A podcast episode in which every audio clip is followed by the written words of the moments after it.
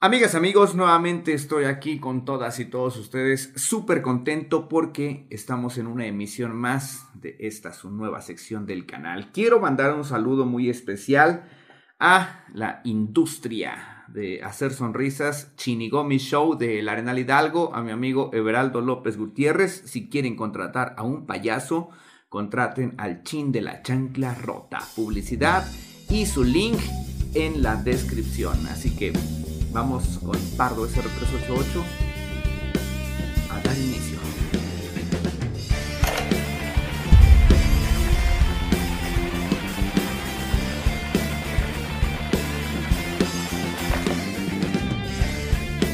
¿Qué tal amigos? ¿Cómo están? Bienvenidos una vez más a este su podcast.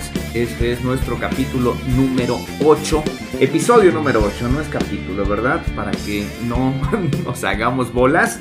Hoy no estoy solo, si ustedes ya vieron el título de la descripción se darán cuenta que tenemos un invitado especial que de verdad nos pone contentos a todo el equipo de Cielo Fanáticos Podcast. Y hoy estaremos hablando de la historia de El Arenal con un amigo que yo aprecio bastante y que estoy seguro que muchos de los que están llegando a, a este episodio pues lo han hecho gracias a el anuncio que hicimos de que este gran personaje a quien queremos todos muchísimo estaría aquí con nosotros. Quiero hablar un poquito de, lo que él ha hecho en la vida y sigue haciendo porque de verdad a todos nos inspira.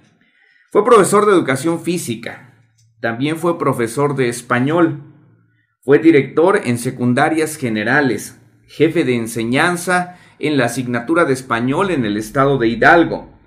Actualmente eh, es cronista de El Arenal Hidalgo.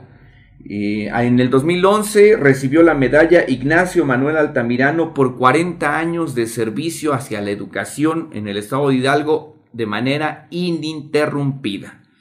Promotor cultural, divulgador histórico, investigador, narrador oral, de verdad todo lo que hace nuestro gran amigo, a quien pido un aplauso virtual, ustedes comenten ahí un like, dejen un comentario porque sé que la emoción debemos transportarla aún en los medios virtuales. Se encuentra con nosotros el profesor Gustavo Medina Espinosa, cronista del municipio del Arenal. Bienvenido maestro, ¿cómo está? Bien, Rodo, muchas gracias eh, y muy contento por la invitación que me, que me hicieras para estar en este, en este espacio, para dar a conocer pues algo del de mi, de mi municipio del Arenal. De nuestro hermoso municipio. De nuestro hermoso municipio del Arenal.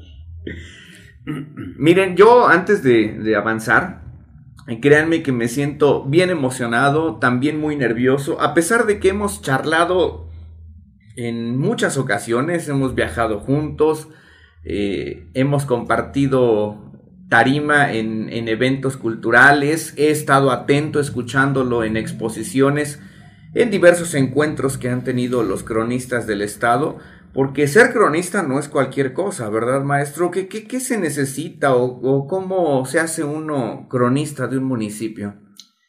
Bueno, yo te quiero decir que es una responsabilidad muy grande eh, tener este, este encargo, que no es fácil. Eh, la situación de que se hayan fijado por ahí en, en nosotros, pues porque nos ha gustado divulgar la historia de nuestro pueblo, declamar y en cada foro a donde yo me paro, sea en este lugar, en este municipio, en este estado, en este país, y cuando he tenido la oportunidad de salir al extranjero, también pongo en alto el nombre de mi pueblo y el nombre de mi municipio, que es el Arenal Hidalgo. Eso. Entonces ser cronista no es fácil, es eh, tener una investigación constante, consciente, y no, sobre, no solamente sobre el pasado histórico de nuestro pueblo, sino también el presente y el, el devenir, lo que, lo que se está manejando en estos momentos, también tenemos que estar al tanto de, pues de todo ello y, tenerlo muy presente, porque hay que, hay que estar escribiendo, porque la mente ya nos, no nos ayuda mucho, entonces hay que tener datos, fechas y todo, este, bien escritas para que no nos no caigamos por ahí en contradicciones. Así es, porque la historia eh, nos obliga a encontrar esas, ese tipo de contradicciones, algunos datos opuestos, versiones contrarias, pero analizar todas las caras de la moneda en aspectos históricos es bien bonito y más cuando lo que analizamos es nuestra tierra, nuestro bello Arenal Hidalgo. Eh, para los que no son nuevos en el canal saben que al igual que el profesor Gustavo Medina Espinosa, yo me siento súper, súper orgulloso de ser arenalense y eso es algo que, que, me motiva bastante. Otra cosa que no mencioné al principio es cierto. Usted, maestro, también es poeta porque ha compuesto muchos versos para nuestro bello arenal. De hecho, algunos de ellos están en libros, otros tantos me imagino que los tiene recopilados y por qué no decirlo, en algún momento hasta nos ha tocado improvisar poemas en, escenarios, eso es, eso es muy padre. ¿Qué, ¿Qué, le inspira a escribir este tipo de versos dedicados a nuestro hermoso arenal? Bueno, precisamente por la belleza de nuestro pueblo, la belleza de nuestro municipio, todo lo que lo rodea, eh, todas las bellezas naturales que se encuentran en los cerros, las leyendas, las tradiciones, los bosques, eh, pues lo bonito y sobre todo lo histórico, porque aquí en este lugar se han recolectado una gran cantidad de puntas de flecha, de obsidiana, de pedernal, no solamente en el Cozaguayán, en el Cerro de la Cantera y también en Ojo de Agua, San José Tepené, aún tuvimos la suerte de pues de encontrar eh, algunas flechas y por ahí intervino eh, quien debería ah, haberlo hecho desde antes. Y sí sacaron muchas cosas, ¿no? Antropología e historia, sacaron un, caudal de cosas que había en una cueva, que se ve que los indígenas, cuando llegó la conquista y se sintieron perseguidos, metieron ahí todo y se fueron. Pero, pero sí, fue, fue un, una gran riqueza cultural la que sacó antropología e historia. No solamente puntas, vasijas y un sinfín de cosas que, pues, que se llevaron de este, de este lugar. Y bueno, todo eso nos inspira a hablar de nuestro pueblo, a eh, dedicarle algunos versos, a pasearlos por el mundo, porque, como dicen por ahí, hay que, hay que caraquear la, la, situación y, este, y poner en alto eh, a nuestro pueblo, ¿no? Porque no porque sea un pueblo, este, deja de ser menos que otros. También tiene su historia, su tradición, sus costumbres y todo lo bonito que tú sabes, leyendas y demás. Sí, y créame, yo se lo he compartido en ocasiones anteriores, el primer crecimiento que tuvo este canal en donde estamos transmitiendo tanto el podcast como el video, fue cuando comencé a hablar de las leyendas. De hecho, hice audiolibros y comencé a hablar de todo lo hermoso que tiene la cosmovisión del pueblo arenalense y del Valle del Mezquital. Y estoy seguro que hoy muchos de los que están escuchándonos acaba de pasar Navidad, porque este video lo estamos grabando antes, sin embargo se subirá después de Navidad. Deseamos la hayan pasado bien. Sin embargo, la mayoría estoy seguro son o conocen el Arenal Hidalgo. Y tal vez ahorita que hablamos de las piedras, de las flechitas, venga a la memoria de quienes nos estén escuchando recuerdos de haber encontrado esas piedritas o de tener en casa. Mi papá tiene muchísimas piedritas, me heredaron algunas por mi, mi abuelito, que en paz descanse, Malaquías Esparza Villarreal, a quien usted conoció bastante. Eh, la voz de aquellos que aman a El Arenal, sean jóvenes o adultos, Hoy queremos dejarla aquí grabada en los videos, por eso es la importancia de invitarle, mi maestro. Antes de avanzar ah, y comenzar a contar la historia del Arenal, me encantaría que nos hablara un poquito de, de su faceta como deportista en la juventud y después de su faceta también como docente de educación física. Claro que sí, este Rodo. Mira, yo tengo pues el orgullo de, haber sido basquetbolista desde años, desde mis primeros años mozos. Veía yo jugar a, a Trini Pagola, a Juan Vadillo, a los buenos basquetbolistas de aquellos tiempos, y yo era un chiquillo. Y todas las tardes estábamos en la cancha jugando con la pelota. De tal manera que fue el deporte de mi vida, el básquetbol.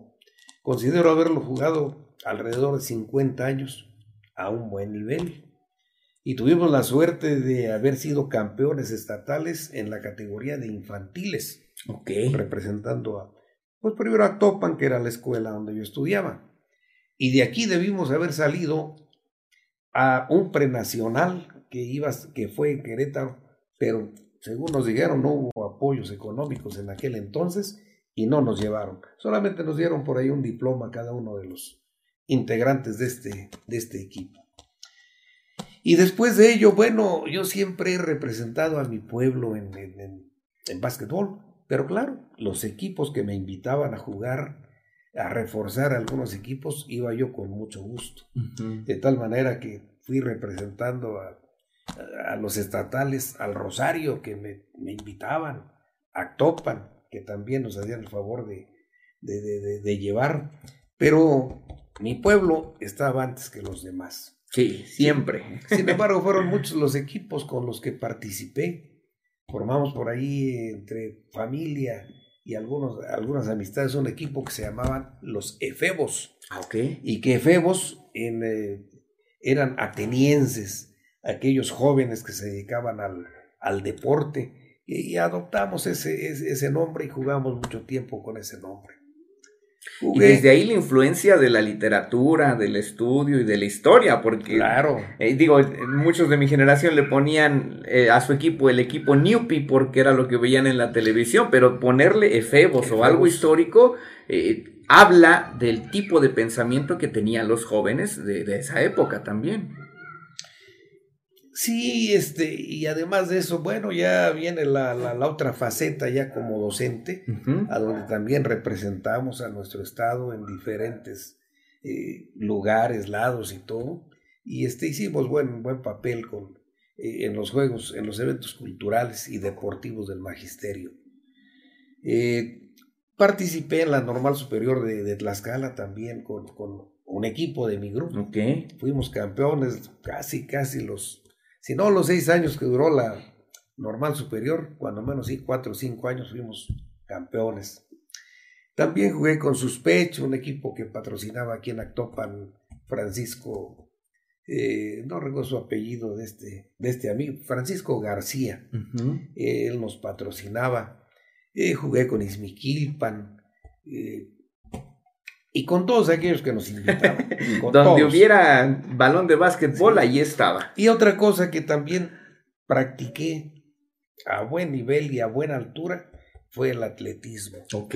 El atletismo nos lo, nos lo inculcó el profesor Romero Conde Betancourt cuando hicimos la secundaria allá en 1964-66 y este y mi fuerte era el salto de altura y el salto triple. Ok, ok. En, saltos de altura, bueno, fui campeón escolar, municipal, regional, eh, estatal y pues eh, ya después en el servicio militar nacional y en los eventos del, del, magisterio eh, siempre participaba y siempre quedaba pues en buen lugar. Por no decir en primer, en primer lugar. Llegué a saltar exactamente mi estatura. 1.67, que es lo que yo medía. Muy bien. Y, este, y si le subían al 1.68, al 1 al 1.70, jamás pude, por más que entrenaba y me esforzaba y todo. Ese fue el límite. Fue el límite, mi, mi, mi, estatura. Además de que todavía no se inventaba el salto hacia atrás como, como es ahora. Ah, oh, ese es un dato histórico muy importante. ¿El salto era de frente? No, yo. ¿De ladito? ¿o cómo? Californiano. Californiano. Había que acostarse casi con. un ignorante en esos temas deportivos. Sí, es que había salto de frente, de tijera y californiano. Entonces yo, mi salto era el californiano. Y ese era lo, que, lo más que, que, que logré saltar, 1.67. Y combinaba el salto de altura con el, con el básquetbol que fueron mis, mis fuertes. Pero con el tiempo estoy pagando la factura, porque de tanto esfuerzo se me fue acabando el cartílago y pues ahora ya no, ya no podemos correr, pero bueno, cuando menos podemos caminar por una, eh, una cirugía que nos hicieron en la, en la cadera, nos implantaron por ahí este, una prótesis. Hemos quedado bien y andamos todavía por eso, caminando por el mundo y dando a conocer lo que sabemos y lo que queremos. Nuestro invitado anterior, el escritor Ildefonso, eh, nos hablaba respecto a la máquina deportiva que era usted en la cancha. Pero tengo otros testimonios de algunos exalumnos de usted que nos hablan de sus clases que eran totalmente rígidas, duras, que no era cualquier cosita de salirte a correr. Eh, ¿qué, sentía al preparar poderosamente a sus alumnos, maestra? Todo eso nos vino gracias al profesor Romero Conde Betancourt, que nos hizo que amáramos al deporte, sobre todo al atletismo.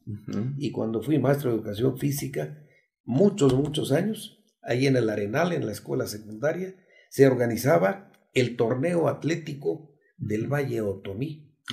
Bajo la dirección del profesor Guillermo Pérez Ángeles, que era el director de la escuela, y un servidor, eran un promedio de 10 a 12 escuelas que llenaban la pista de atletismo del Arenal. Quiero decirles que venían la secundaria 1 y la 2 de, Pachuca, que eran las que existían en aquellos años. Y de ahí, desde Simapán, Tasquillo, Izmiquilpan, Tula, Tlaxcuapan, Pochindeje, Actopan y, y, lógico, el Arenal, a donde invariablemente, Rodo, el medallero se quedaba en el arenal.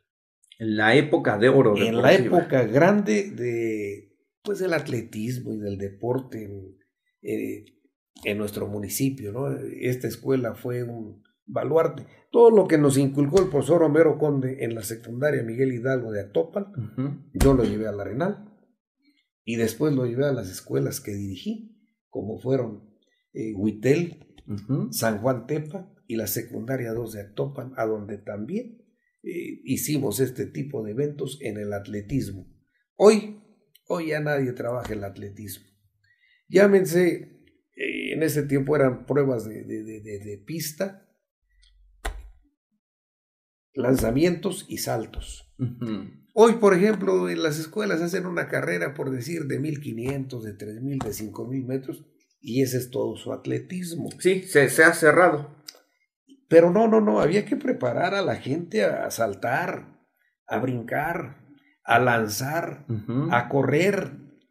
Y este, pues sí, ahí sí tenía que ser uno poquito rígido porque, porque si no, pues eh, hacían desmanes los, los, los, jóvenes, los, los alumnos. Imagínate en un lanzamiento de bala que alguien eh, pudiera ser alcanzado por una bala con Sí, no, no, no es un juego. No, no, no. Entonces había que ser este, un poquito duro con, ellos. Desgraciadamente, pues eh, esto se ha ido acabando. Nosotros tuvimos que emigrar para escalar otras, eh, eh, otros lugares y buscar un, superarnos. Y se ha acabado, ya nadie trabaja el atletismo. Ya se ha quedado olvidado. Así como el atletismo, pues también los, deportes. Ya ahora ya es muy diferente la educación física que se imparte en, la, en las escuelas secundarias. Sí, y tendrá sus casos positivos y otros no tanto, pero ha cambiado definitivamente la educación en todas sus asignaturas. El, otro paso en esta escalera de, de charla, ¿por qué después estudiar para ser docente de español, maestro? Mira, eh, yo te quiero ser mucho, muy franco. Cuando nació la escuela secundaria del Arenal, Escuela Ramón M. Rosales. Primero se llamó Adolfo López Mateos. Ah, ok, esa es parte de la historia también. Tres, cuatro años y después se cambió por el nombre de Ramón M. Rosales.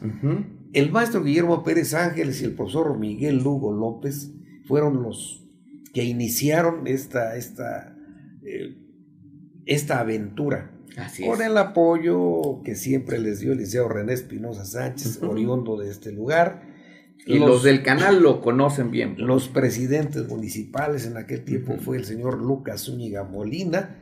y, bueno, este, ellos fueron los, los fundadores prácticamente de la, de la escuela. Y pues le pusieron amor y cariño. Yo no había estudiado educación física, yo era buen deportista. Ok.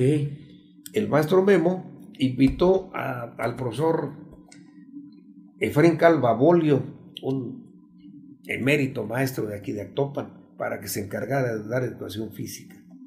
Y fue una vez, pero vio que aquello pensó que no tenía futuro. Ajá. Una sola se bajó del barco y le dijo, a Memo, adiós. Yo andaba por ahí, ya me llamó el profesor, eh, el profesor Memo y me, dice, Gustavo, quiero que vengas a dar educación física, que tú seas el, tú eres de aquí y le vas a poner este amor y cariño a esto. Claro que sí, mi maestro. Trabajamos en, aquel, en aquella ocasión un año completo sin percibir un solo centavo de sueldo. Y gracias a ello se hizo la escuela federal al, siguiente año inmediatamente. Tu abuelito fue Mi abuelito ahí andaba. parte de nuestro equipo de trabajo. De tal manera que en ese año yo aproveché por ahí eh, para ir a hacer algunos, algunos cursos de, educación física y tener un diploma, tener un documento que, nos, que nos amparara para, para poder decir, bueno, sí, para estar ahí. Este, estamos aquí, pero tenemos esta preparación. Yo era maestro de primarias. Ya, este, ya era yo maestro de primarias y andaba yo por ahí eh, cubriendo interinatos en algún lugar, en otro y en otro. Y ya cuando nos invitan es como yo entro primero a ser maestro de, de educación física. Y de ahí la idea de irme a Tlaxcala, a la Escuela Normal Superior de Tlaxcala, dependiente de la Universidad Autónoma de Tlaxcala. Y ahí terminamos como con la especialidad que tenemos, lengua y literatura españolas. Y en la secundaria de la Arenal llegué a conjugar ambas asignaturas.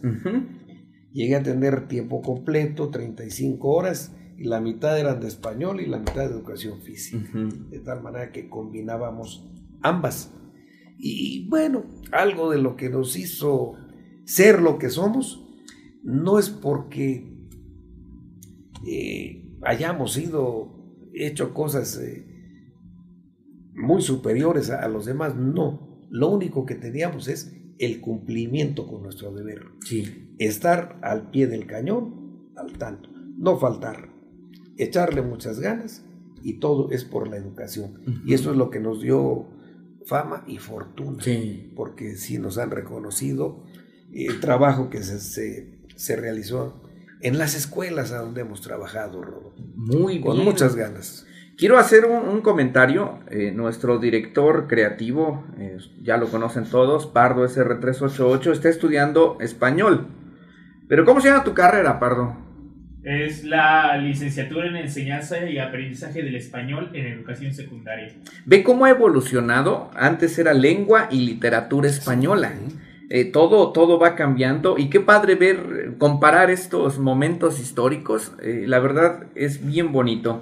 Después pasó a ser director, jefe de enseñanza, vio la vida educativa desde otra perspectiva, pero creo firmemente no me encanta usar la palabra creo, pero estoy seguro firmemente de, de que empezar desde abajo ayuda bastante al momento de dirigir, al momento de estar al frente, porque no solamente dirigió una escuela, terminó como jefe de enseñanza atendiendo a cuántas escuelas, maestro.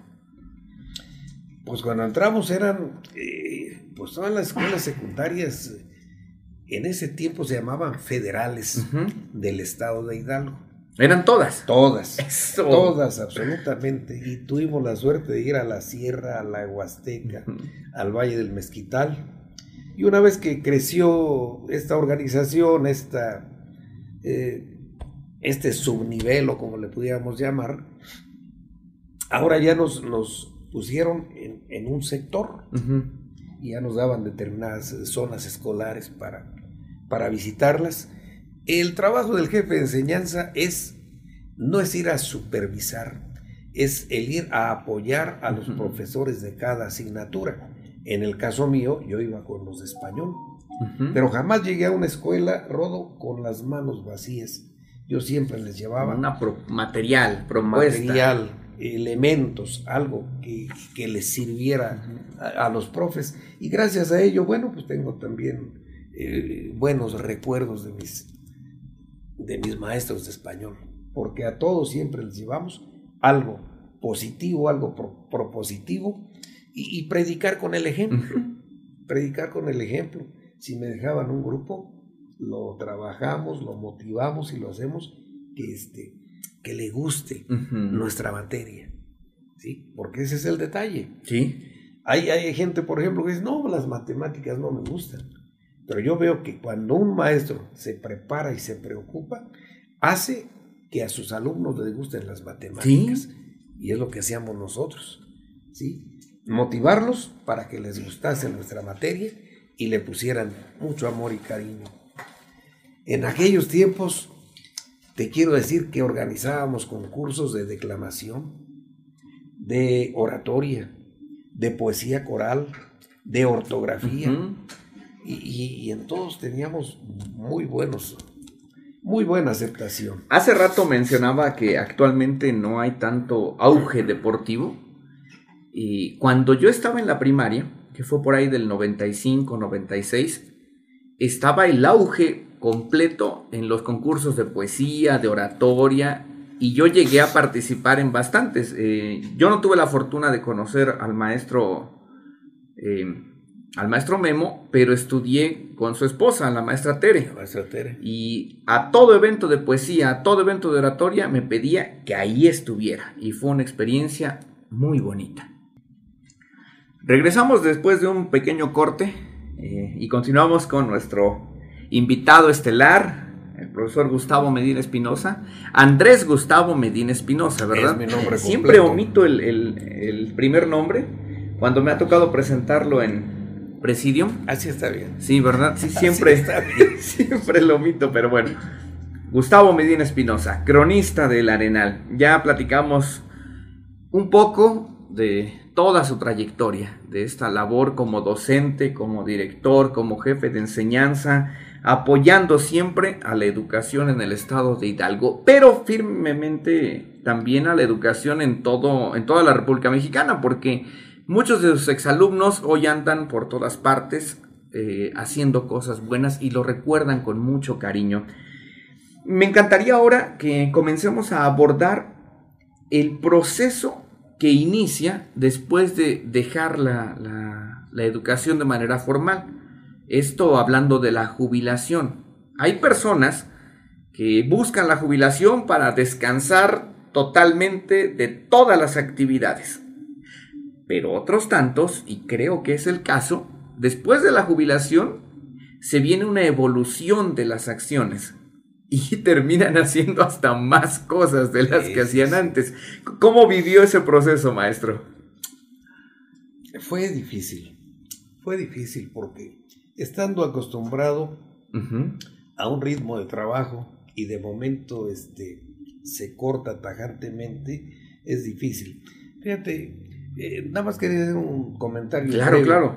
Me tocó ser maestro de primarias y enseñar las primeras letras. Estar en la secundaria, que fue mi base. Sí. Durante los 40 años. Pero también trabajé en las preparatorias de Actopan y el Arenal. Tuve la suerte y la fortuna de ser invitado a trabajar durante 11 años en la Universidad Pedagógica Nacional, Unidad 131 de Pachuca y pues eh, lo mismo, poniéndole ganas. Cuando nos retiramos de la Universidad Pedagógica, ahora se crea la, Escuela Normal Superior de Progreso. Okay. Y el profesor Librado Montiel Soto, director de esa escuela, nos invita. Y fuimos también de los, de los primeros, ¿no? de los fundadores. Y ahí estuvimos de el 95 que se fundó al 2003, también con nuestra con nuestro español, con nuestra literatura, con el taller de lectura y redacción. Entonces, el único subnivel que no pisé como docente fue el jardín de niños. De ahí en fuera todos los demás, primaria, secundaria, preparatoria y profesional. Entonces eso nos abrió un panorama bastante grande y muy agradable, porque hoy, a donde quiera que voy y que me paro, me, conocen y me saludan. Fui su alumno en la secundaria o en la primaria o en la prepa o en la normal o en la universidad y eso a uno lo llena de, gozo. ¿Cómo no? ¿Sí? Entonces cuando de momento decimos, bueno, yo creo que es el tiempo, después de 43 años de, servicio, pues viene la jubilación y en un principio no lo sentí tanto porque yo me dediqué a viajar. Ok. Me dediqué a viajar por el mundo, por el mundo. Este, inmediatamente contraté un, pues una agencia de viajes. Una agencia de viajes para irme a Europa con mi esposa, porque con ella nunca salía yo, porque ella trabajaba en Hacienda, y las vacaciones de Hacienda con las de educación no coincidían, más que en diciembre, nada más. Todas las demás no se podía. Entonces me dediqué a pasear, eh, fui a Europa, me fui a un crucero por el Caribe Oriental, ya con los jubilados, a donde había una excursión, allá íbamos, y este, pero bueno, desgraciadamente se vino esta, esta, esta, esta enfermedad, este COVID-19, esta, esta pandemia, que prácticamente pues ya nos sentó. A todos. A todos, a todo el mundo, no nada más a determinada parte. Y bueno, ya no pudimos. Pero viene eh, una etapa muy agradable, muy bonita, cuando la maestra Betty, la, la, presidenta municipal del Arenal que estuvo, que estuvo antes de Ranulfo, Ranulfo era el síndico procurador en ese tiempo con, la, con la maestra Betty. Y Guillermo, Guillermo Medina Paredes, mi sobrino, eh, ellos fueron los que pues se fijaron en mí, los tres. Porque pues gobierno del Estado, eh, el Congreso local y todos, tienen previsto que cada municipio tenga un cronista para que conozca la historia y la tradición de los pueblos. Me invitaron, me invitaron. Yo consideraba que en ese tiempo eh, a quien le correspondía era el licenciado René Espinosa Sánchez, porque pues ya tenía dos libros escritos, ya tenía eh, mucha información, ya tenía muchas cosas, él aprendí mucho y este, a él le correspondía, solo que, pues por vivir en Pachuca, porque estaba un poquito, pues ya, ya más cansado, dije, bueno, eh, acepté ser el, el cronista de, del municipio y a partir de ahí, este Rodo, pues nos tienen en, en, en actividades. Eh, te quiero decir que lo mismo nos invitan a, la radio que a la televisión. Eh, el arquitecto Corrales Vilar me invitó dos veces a Pachuca al canal de televisión. He estado en tres ocasiones en, en aquí en Actopan, pues con el toreo también en, algunas eh, actividades de la radio, sí. hablando sobre nuestro pueblo, hablando sobre nuestro municipio y este, investigando. Ahorita acaba de pasar el quinto Congreso Estatal de, Cronistas, eh, realizado en la, ciudad de Tulancingo, eh, los días 3 y 4 de, diciembre, a, donde llevamos una ponencia, llevamos un trabajo nuestro y hablamos sobre lo que había en el Arenal cuando la conquista de México. Sí. Y todas eh, esas eh, participaciones de mis compañeros cronistas, que no fueron todos, pero sí se presentaron algo así como unos veintitantos trabajos, nos los van a entregar ya este como una oh, memoria. qué bien. Una memoria, un libro. Parece que el 16, 18 de enero nos, nos van a hacer la entrega de, de, de, ese, de ese libro. ¿Y qué va a ser? Va a ser este eh, algo para, para el recuerdo. Pero además nos están, eh, la Secretaría de Cultura del Estado de Hidalgo no nos está obligando, pero sí nos está invitando para que todos los cronistas hagamos eh, una monografía de cada municipio, de tal manera que cualquiera que quiera consultar algo, ahí están las monografías de todos los municipios del estado.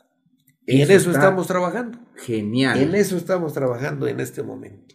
No, qué, qué padrísimo. Digo, yo estuve con usted en el encuentro de cronistas de Tizayuca. Tizayuca.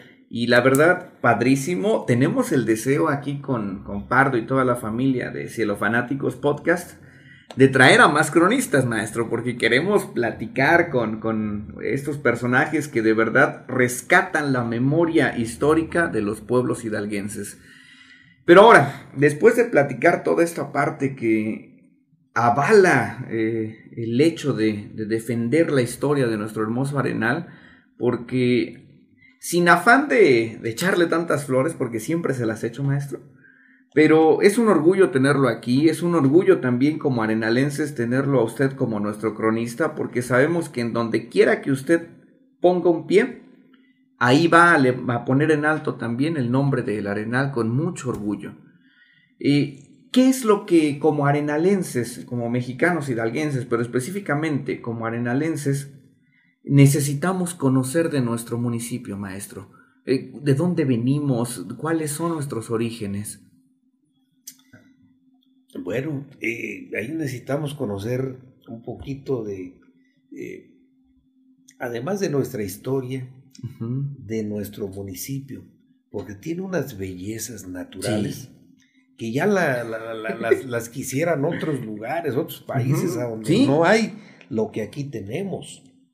¿Sí? Si nos vamos a la parte alta, en San Jerónimo y Fray Francisco se encuentra, eh, pues qué bonito eh, los bosques, eh, su presa, sus campeonatos que hacen ahí de pesca. en Fray Francisco, bueno, ir al, ir al bosque. Hay un lugar que no recuerdo cómo se llama, pero que también, este, pues para un día de descanso, para ir a comer, para ir a divertirse en este lugar, vale la pena. Hay planchas para que vayan familias completas y se sienten para asar su carne, para hacer asadores. Va uno por el rincón y, se encuentra uno con un caudal de, de, de, este, ahí la gente se ha dedicado a, a cultivar el nopal verdulero, ¿sí? Entonces, ¿cómo se llaman estas cosas grandotas que ponen para... Eh, el invernadero. El invernadero, ¿no? El Rincón ha sido un pueblo ejemplo para, para, esa situación. Y de ahí, con el finado, el ingeniero Vicente Calva, este, pues él proyectó mucho esto. Eh, llegó a ser el presidente nacional de, del Nopal y, tuvo la suerte de ir a Japón a, oh, muy bien. a dar, a, pregonar lo que él había hecho aquí en, en el municipio del Arenal. Entonces todas esas cosas eh, son agradables, son bonitas. Pero también tenemos eh, que en el municipio hubo tres, tres haciendas que marcaron también la pauta de que, la gente sea trabajadora. Me refiero a San José Tepenené. Sí, la hacienda de San José Tepenené. A Chicabasco, a la hacienda de Cabañas y al rancho del Cozaguayán. Estos cuatro elementos fueron un semillero de gente trabajadora, gente dedicada al campo. Si te das cuenta en estos lugares la gente es mucho, muy, muy trabajador porque se les quedó desde aquellos tiempos el trabajo que los obligaban en las, en las haciendas. A ser disciplinados. A ser disciplinados y a trabajar con, con esmero. Y toda esa gente sigue trabajando. Y hablo de Chicabasco porque Chicabasco perteneció a, El Arenal, ¿sí? Cuando Juárez eh, eh, decreta eh, al Estado de Hidalgo como, una entidad federativa, bueno, el Arenal viene a ser, claro, el Arenal ya era, ya era municipio desde 1826, pero entonces pertenecíamos al Estado de México. Juárez hace esta se nombra al, estado de Hidalgo y Chicabasco pertenece al municipio del Arenal. En, por ahí de 1826, entonces Chicabasco tiene esa, ese cambio. Más bien ya cuando se hace Estado Hidalgo. Ok. Es cuando. Porque Chicabasco fue también un pueblo mucho, muy trabajador. Debes saber que el elegido de Chicabasco, pues abarca parte de Chimilpa. O lo de Chimilpa abarca parte de Chicabasco. Pero por situaciones de políticas y todo, decidieron eh, separarse del municipio del Arenal y en el año de 1945, este, Chicabasco pasa a ser parte de Actopan. Regresamos de un pequeño corte y nos quedamos en Chicabasco. Eh, me preocupaba que había un sonido externo que nos estaba interrumpiendo, pero ya cada vez mejoramos para ustedes. Después de que Chicabasco entonces se separa, quedan únicamente la hacienda San José de Penené, lo que era la hacienda de Cabañas y el rancho de Cozahuayán, siendo esos eh, los orígenes de la sociedad arenalense como la conocemos actualmente. Pero había algo más atrás que, ¿qué ha encontrado, maestro? Bueno, mira, eh, había muchas cosas más atrás, pero ahorita quiero hacer mención del glifo del municipio de La Arenal, oh, porque tiene que ver con las, con las haciendas. Anota el minuto y ponemos la imagen del glifo de La Arenal aquí. De tal manera que el glifo del municipio de La Arenal, si se ve a simple vista, es una rueda. Ajá. Contiene, de hecho, hay quienes no saben qué es. Tiene, tiene puntitos y no saben qué cosa es. Y quien nos vino a dar pauta de esta situación fue precisamente tu, tu abuelo, don, Malaquías Esparza, Villarreal. Esa, esa, esa rueda que se ve es, eh, nos decía él, eh, son shides. El shide era una, una gorda de maíz tierno cocida sobre piedras de hormiguero. De ahí los puntitos aquí. Por eso los puntitos. Por eso los puntitos. Y en la parte de abajo tiene una, eh, una trenza de barro, que era el, eh, la incipiente alfarería que se enseñaba en las haciendas del municipio. Sí. En Penené, Chicabasco. Digo, a la fecha el Arenal se conoce por la alfarería, pero un poquito más, no tosca, pero no tan artesanal como lo era una, una, vasija, pero la alfarería pues sigue presente en los hornos de tabique que hay bastantes en el Arenal Hidalgo. Efectivamente. Entonces, esa trenza de barro era la incipiente alfarería que se enseñaba en las haciendas. Y ya más tarde, eh, Enrique Pagola, que fue una de las grandes pérdidas que ha tenido el municipio, sí. Le, le, Como le, hubiera encantado tenerlo en el Le puso en la parte de atrás eh, el Cerro de los Frailes. Todos los glifos del, del, estado de Hidalgo se encuentran en el eh, Instituto de Bellas Artes en, la ciudad de Pachuca, en todo lo alto. Ahí se ven todos los, todos los glifos. Y ahí está el del municipio del Arenal, a donde también es parte importante de, pues lo que yo doy a conocer en mis, en mis pláticas, porque vale la pena que sepan. Sí. Sí. Ese, ese famoso chide era, era, el alimento de la gente. Maíz tierno, cocida, cocida sobre piedras de hormiguero. Sí. Ese era lo que. Y esas piedras de hormiguero son arenosas. Porque también ahí regresamos a los principios del nombre del arenal, que es Momú. ¿Qué nos puede hablar de, ese nombre, mi maestro? bueno, Momú es en, en, Ajá. Hay quienes se atreven a decir que el arenal era un montón de arena y por eso le pusieron el arenal. Pero no. Mira, en aquellos tiempos llovía mucho.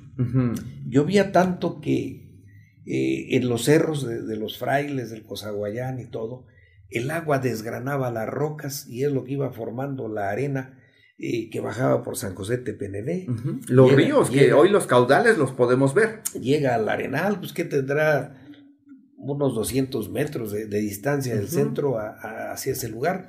Pero había presas también, había escurrideros. Yo recuerdo que ahí atrás de la casa de ustedes, ahí pasaba. Gracias, gracias. Eh, el que venía por el campo de fútbol. El que venía por el campo de fútbol. Donde decían que pasaba la llorona. Iba, iba, a dar al, al, charco. Ajá. Sí, entonces todo eso estaba lleno de arena. de tal manera que toda la gente iba y se surtía. El charco, para los que son del Arenal, es donde ponen el, el circo ahora. A un ladito. A un ladito. A un ladito. Ajá. Sí, el circo es en el terreno de, de René Espinosa.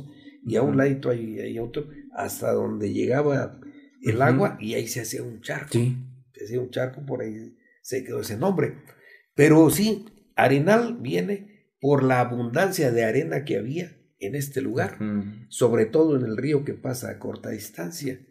Y, y de, ahí el, de ahí el nombre de, del Arenal. Hay quien se atreve a decir que se llamó Tetitlán el Arenal anteriormente. Pero tengo por ahí ya los datos, tenemos una... eh, de internet se ha sacado Sí, la investigación. la bien. investigación y Tetitlán se encuentra al norte de, de- de Actopan, de tal manera que Tetitlán pudo haber sido lo que hoy es la Peña, pero no el Arenal, no el Arenal. Ujú. Sí tenía mucho que ver porque era lugar importante también Tetitlán, a donde se encuentra el, el- el cerro del- de los elefantes. Y quiero decirte que esta peña, que está en la peña, la peña es un pueblo que pertenece a Actopan, pero en sí, lo que es la peña, a donde Sí, están la los, de los elefantes, elefantes pertenece al municipio del Arenal. es la Está comunidad de dentro Meje. del rincón, ¿no? Del rincón. Ah, ok, ok. Sí, Eh, esa peña está en, eh, Sí, en los límites. en los límites. entre- Y quien quiera visitar hoy Arenal. la, la cueva del lobo, que esa sí es del Meje, conecta con el rincón y conecta con, con la peña. Entonces la peña como peña es del Arenal y la peña como pueblo es de Actopan. Muy bien. Sí, pertenece al municipio de Actopan. Y bueno, pues este es eh, del nombre del, del Arenal, pues hay algunas eh, situaciones que anteriormente era el antiguo Vascajay también. Vascajay. Un, un lugar a donde empezó a poco a poco a, a poblarse hasta llegar a, a lo que fue prácticamente el origen de nuestro pueblo. Mira, el Arenal data del año de 1750.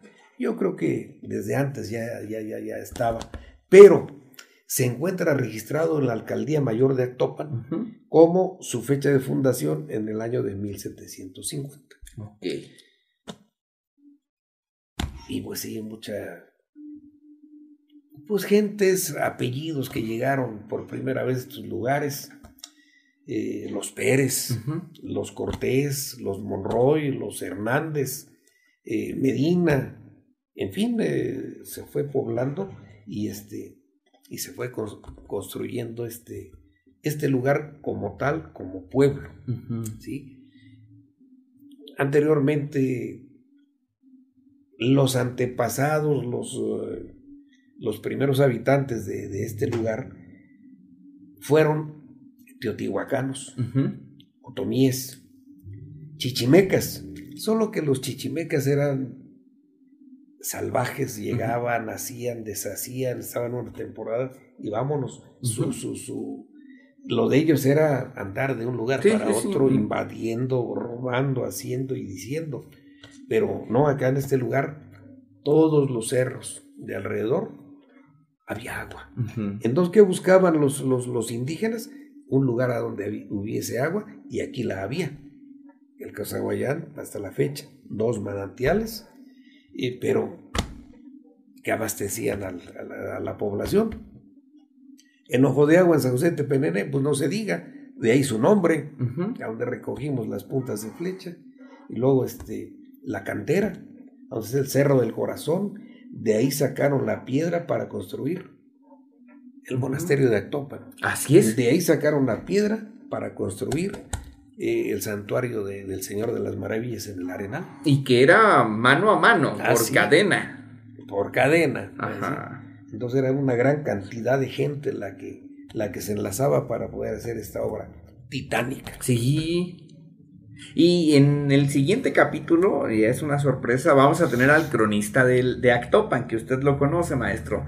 Y vamos a conectar estas, estos procesos históricos y va a ser muy, muy padre. La fundación de, de la iglesia del Arenal es algo muy interesante también porque ya estamos cayendo ahí. ¿Cómo llega la iglesia eh, católica en este caso? Porque es en el proceso de conquista y evangelización, la iglesia católica siendo como el principal fundamento en cuanto a construcción eclesiástica en el arenal. Porque a la fecha la iglesia del Señor de las Maravillas tiene fama en toda la República y fuera de ella también. Efectivamente.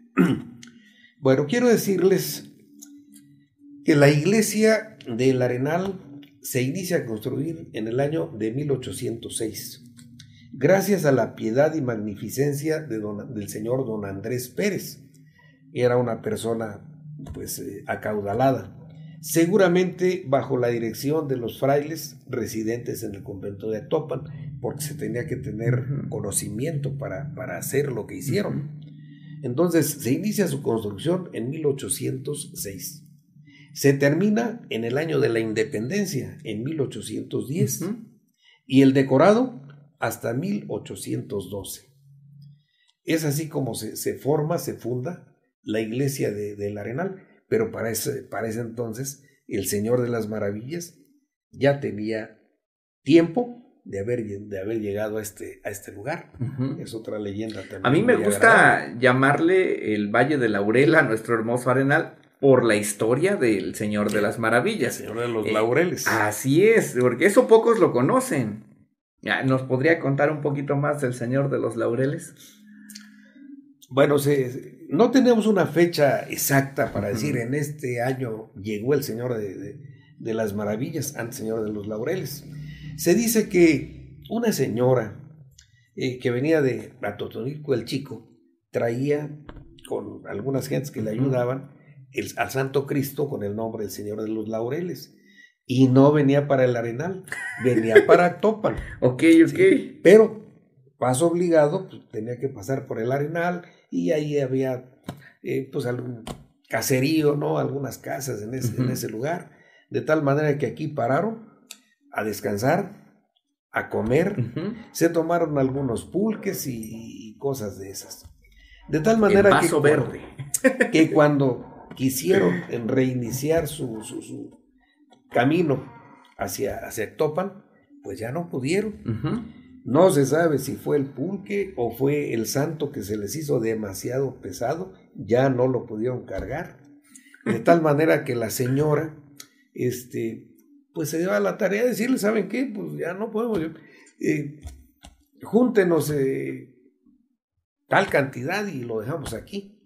Y, rápidamente se pusieron a hacer una colecta y juntaron en aquel tiempo la fabulosa cantidad de 30 pesos que le dieron a la señora, con lo que se contentó y se quedó aquí el, el, Santo Señor de los Laureles. A decir de de, los enterados dicen que fueron cinco santos que llegaron a, de Portugal, de Portugal. Uno se fue para San Agustín Mezquititlán, otro para Villa Ocaranza, Estado de México, otro a Santuario Cardonal, el que se queda en el Arenal, y otro más se va al estado de Michoacán, no sé a qué lugar. Bueno, entonces el, eh, el que llega al Arenal se conocía así como el Señor de los Laureles. Le construyeron una ermita en el Calvario, a donde hoy hicieron una, una, una, capillita. Ahí hicieron una pequeña ermita y colocaron al, eh, al Santo Cristo y empezó a, pues a tener devotos, a gente que iba a pedirle favores y todo eso, y este, y se los cumplía. De tal manera que en, en, alguna ocasión le hizo un milagro a una infiel esposa Por eso le llaman el Cristo de los infieles. Que cuando el marido se iba a trabajar, eh, pues lejos, porque se tardaba una semana, se iba los, los, lunes por la mañana y regresaba viernes por la tarde-noche. Que eso era común en ese tiempo. En ese tiempo salir a, buscar de, el sustento, ¿no? Entonces se iba este amigo. Y hasta que alguien le dijo, oye, ten cuidado, este, ya no es tanto a tu señora, porque por ahí eh, te, anda, te anda engañando. Y este, pues aquel conocía a su esposa, le tenía toda la confianza, no le creyó.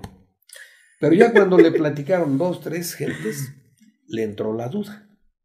Y un buen día fingió que se iba pero no se fue, se quedó por ahí en, en el camino real por donde, por donde supuestamente pasaba a su señora para, para llevarle de comer a la milpa, a, su, a, su amante.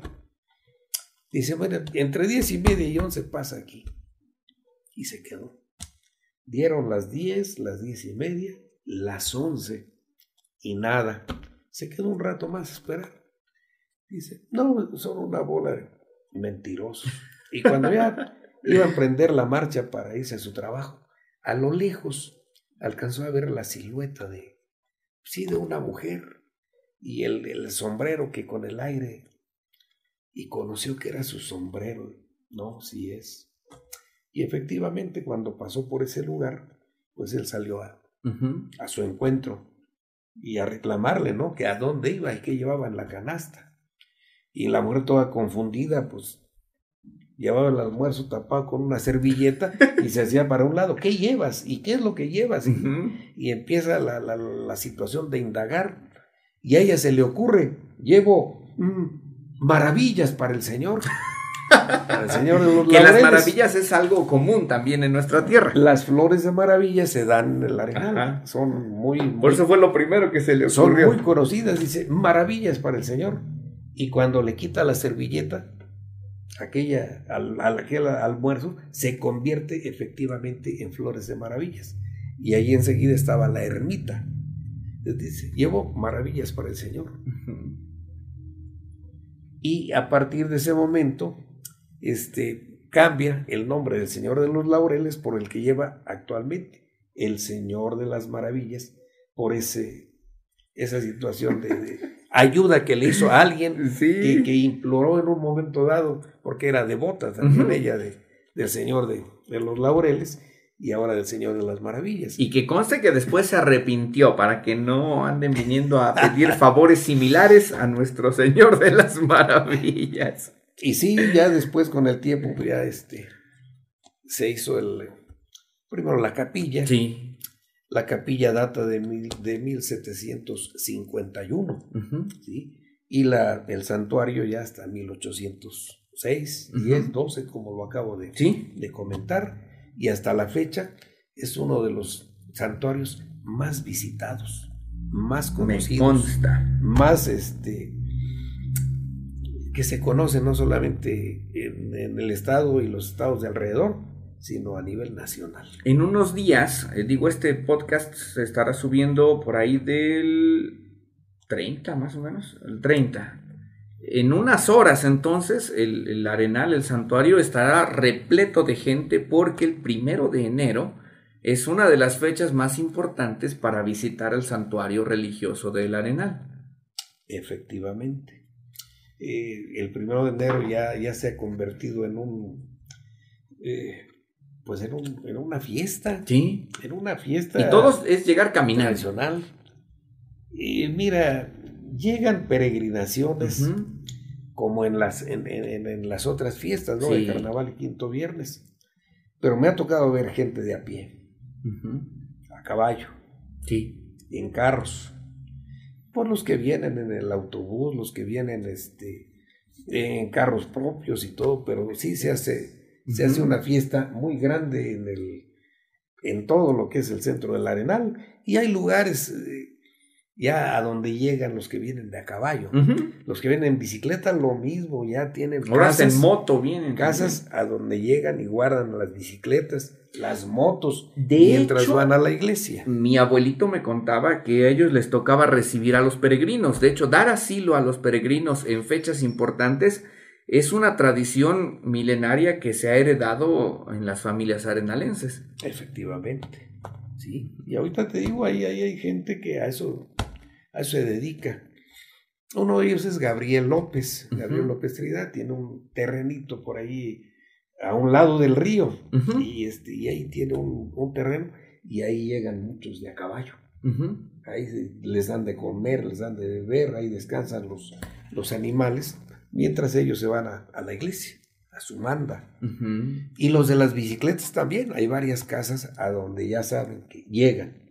Y por generaciones, de que mi abuelito se llevaba bien con tu abuelito, mi papá con tu papá, eh, en algún momento la sociedad, al menos en la República Mexicana, llegó a decir, híjole, es que la religión probablemente estará perdiendo su peso. Hoy muchos jóvenes siguen amando estos aspectos religiosos por lo que significa para ellos el, el, valor del recuerdo de su familia, el valor de lo que hacían sus antepasados, y veo a muchísimos jóvenes, adultos, mayores en las peregrinaciones, en las caminatas, en las mandas, esa esencia de la espiritualidad religiosa, al menos en el Arenal Hidalgo, eh, es muy bonito, es muy agradable verla, porque las familias conviven, las familias salen, se cuidan.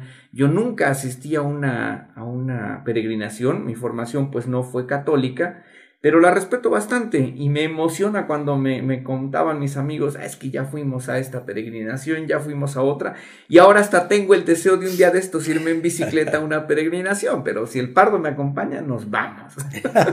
Porque son experiencias que, que, la gente las comparte con mucha alegría.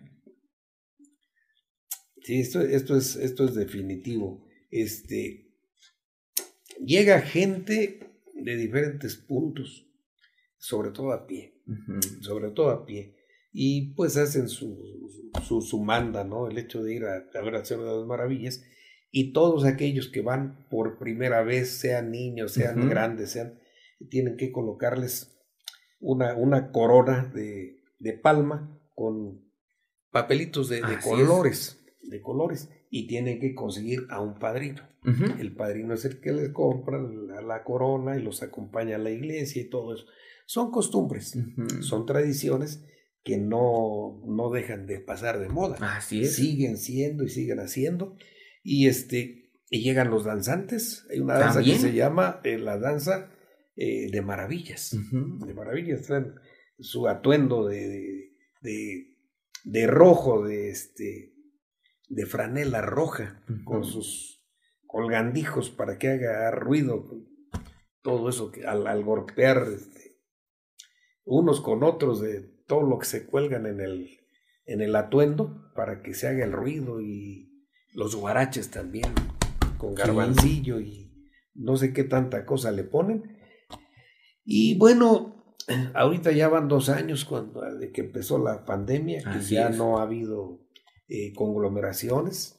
Decías que posiblemente ahorita en, el primero de enero haya, haya mucha gente. Y yo también así lo creo porque pues si se dan cuenta, ahorita ya los estadios están llenos, los eventos, hay festividades y ya de mucha gente. Y claro, eh, con el debido cuidado, ¿no? Para, para evitar algún contagio. Si alguien se siente mal, que nos asista, que no vaya, que no esté, para no contaminar a otras gentes, ¿no? Ese es algo que, pues, que se ha pedido siempre que vamos a algún evento, siempre. Alguien que sienta mal. ¿Por qué crees que cuando llegas a una tienda o algún evento, al trabajo, te toman la temperatura? Si llevas temperatura no puedes pasar. Sí, ¿no? Vámonos para atrás, ¿no? Entonces, todo... Ya aprendimos a vivir una nueva normalidad. Sí, estamos aprendiendo a vivir esa, esa nueva normalidad. Pero sí, el primero de enero viene muchísima gente a la cabecera municipal del Arenal. Y vienen dos fiestas grandes, el carnaval y el quinto viernes. Efectivamente, eh, son dos fiestas pagano-religiosas. Son movibles de acuerdo al calendario. Al calendario, a la Semana Mayor y a todo esto. ¿sí? Pero normalmente eh, la feria de carnaval llega a caer en la última semana de febrero. Así es y el quinto viernes de cuaresma, la última semana de marzo. A veces se retrasa tantito, a veces, eh, pero en términos generales más o menos es eh, en, estas, en estas fechas, a donde de igual manera peregrinaciones de a pie, de a caballo, en moto, en bicicleta, en carros, en autobuses y en como se pueda, pero la gente llega. Y si ahí ponen un montón de piedras, las mismas que se venden, porque se vende de todo. sí. Se vende de todo. Artesanías al por mayor. Al por mayor. De todas partes llegan a, a poner sus puestos. y les va bien. Muchos años yo vendí paletas en les las va, ferias. les va bien. Venden, venden muy bien. Por eso golpeó tanto a la economía en nuestro municipio, lamentablemente, eh, tener que cancelar por la pandemia estas, estas fiestas. Pero pues esperemos que ahora con mejores protocolos de sanidad, pues la gente pueda también vivir ese momento bonito de economía a sus familias con las fiestas grandes de nuestro hermoso arenal. Algo que, de lo que podemos hablar también es de la gastronomía de nuestro pueblo. Así es, porque se disfruta en las ferias. Se disfruta. Aquí Y la cada domingo. Y ahora todos los días. Casi. Eh. Pero sí, la tradición es la barbacoa de carnero. Ujú. Y luego viene la barbacoa en pollo. Quiero decirte que esta, la barbacoa en, eh, de pollo nace también en el Arenal. Y son precisamente Gabriel López Trinidad y Jesús eh, Espinosa Castañeda los primeros a los que se les ocurre allá por 1965 más o menos, 70, en esa época, eh, pues se le ocurrió a uno de ellos, oye, ¿y por qué no echamos este pollos en barbacoa? ¿Qué, qué, qué, qué, qué puede pasar y todo? Se aventaron la bronca, le, le pidieron fiados a don Héctor Espinosa. Espinosa Sánchez tenía su granja y le pidieron fiados, creo que 75, 100 pollos. Pasando la fiesta te pagamos. Y hicieron la, la, la, barbacoa de pollo y no le salió. Uh, se- es que- Salió- que, yo creo salió que le metieron la cruda. misma luz. Ah, no salió le, di- cruda. no yo le creí que se dieron, había no le dieron el tiempo necesario Ajá. y tuvieron que volver a tapar el, el hoyo y darle más tiempo y todo. Y, y sí lograron su objetivo. Y es que tiene su chiste, si no Ah, le no. uno los palitos entre cada pollo, se pegan, quedan crudos de un lado, tiene, es todo un... Toda una, una, Una odisea. odisea. Tiene su razón de, de ser. Y, y- y si te das cuenta después de, de ello, pues todos los sobrinos de Gabriel, todos fueron polleros. Y ahora cuánta, hay, hay, hay algunos, así les apodan los pollos, porque hacen su barbacoa de pollo. Y llevar la, la, la barbacoa de pollo a Izmiquilpan, que era una novedad, pues ahí es donde Gabriel hizo era algo capital, porque se dedicó de, de Sí, fue de innovador. a, a eso. Y él fue el, el primero que innovó este, este- esta forma de trabajar. Lo del chimbó, eso ya ha, habido, ha venido después de, Sí, ya, ya es darle de eso. forma específica. este, aunque pues luego en Actopan dicen que no, que es, eh, es una comida ancestral, que es de la época más antigua y todo. Pues yo como que difiero un poco, Ujú. difiero un poco.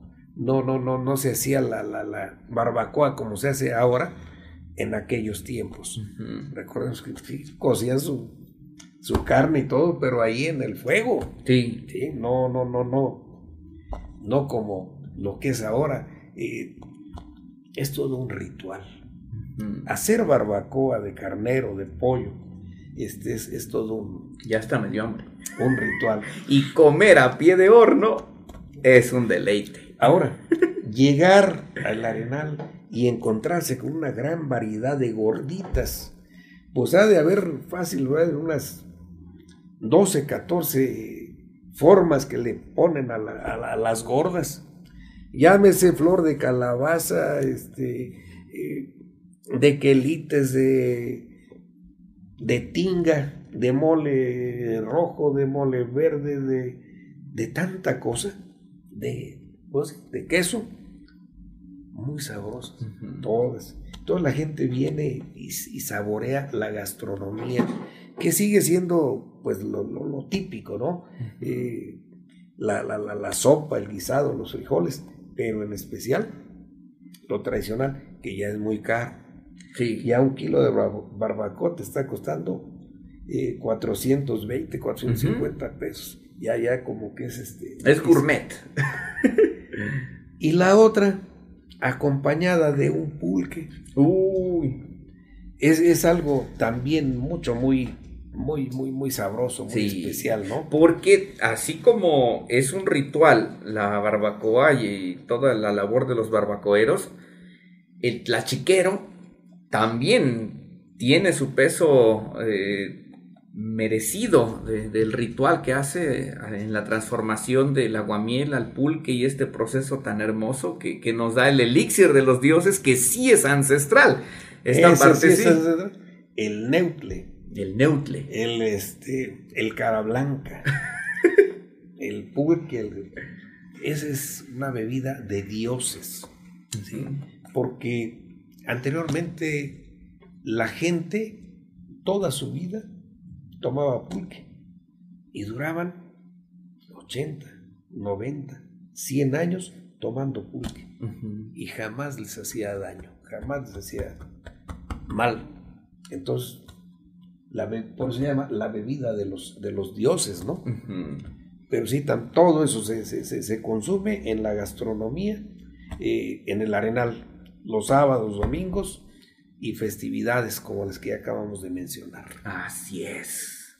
Ok, regresamos nuevamente después de ese otro corte. Ha estado súper genial la charla, maestro. Y me encantaría que cerráramos con lo que más le interesa a la gente del Arenal, a, nuestros hermoso, a nuestro hermoso pueblo, a nuestros queridos vecinos, porque sé que a ellos eh, les estará llegando este, este podcast. Estoy seguro que muchos rostros conocidos estarán con nosotros en esta plática.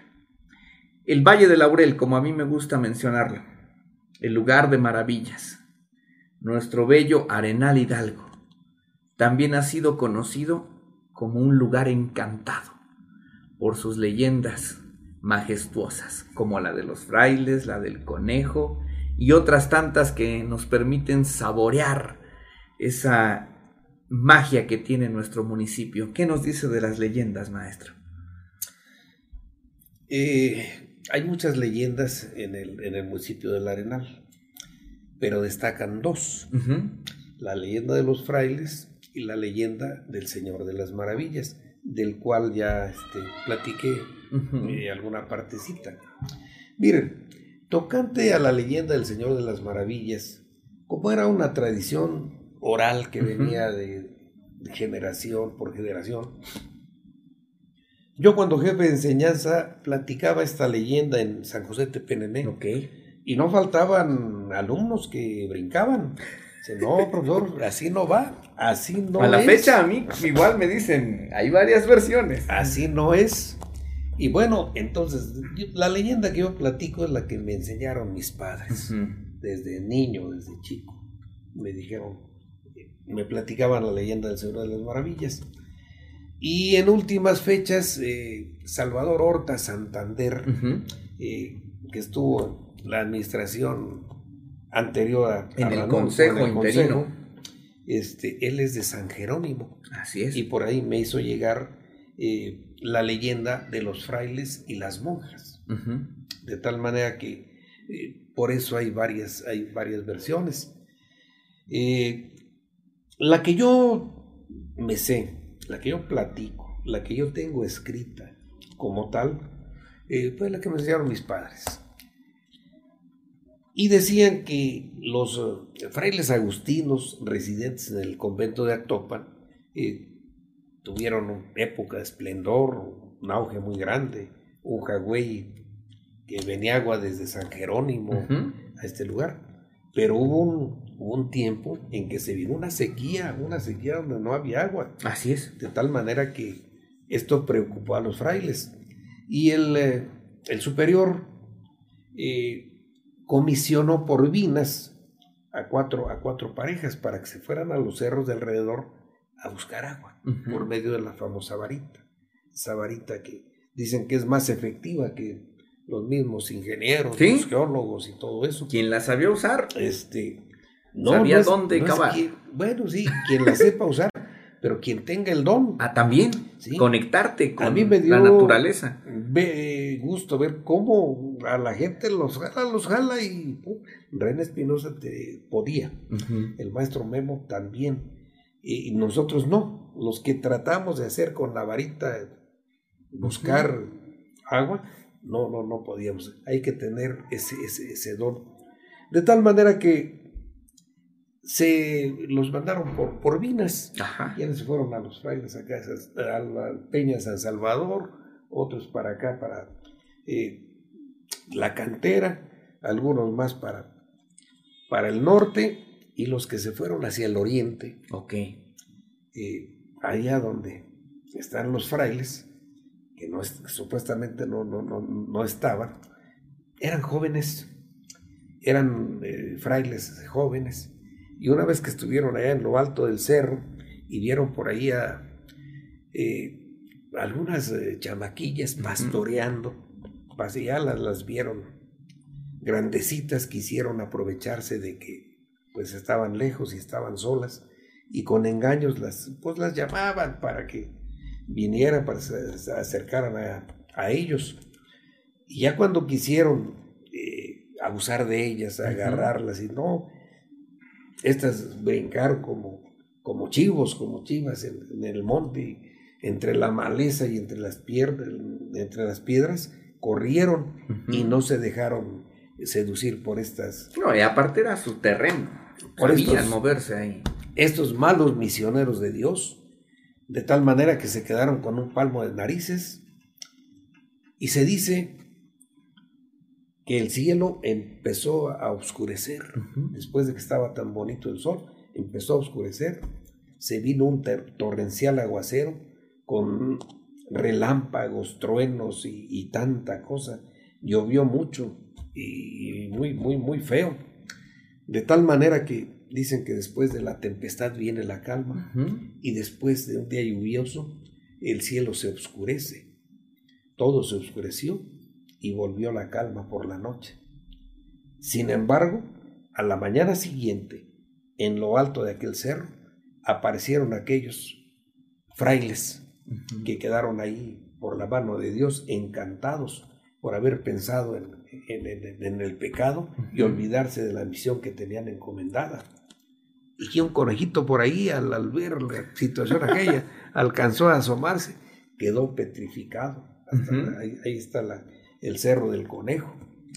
Y cuentan, contaban mis padres que abajo de lo que es el cerro de los frailes hay una iglesia, una iglesia pequeña, pero también encantada, que aquel que logra encontrar la entrada, que es una, una losa, la mueven y se introducen, encuentran un caudal de cosas de oro, el cáliz, la corona, los, las vasijas y todo lo que ahí se encuentra, todo es de oro. De tal manera que quien entra se encuentra con aquella maravilla y tratan de hurtar y llevar. Nunca encuentran la salida, le dan vueltas y vueltas. Dejan las cosas en su lugar y ahora sí encuentran la salida.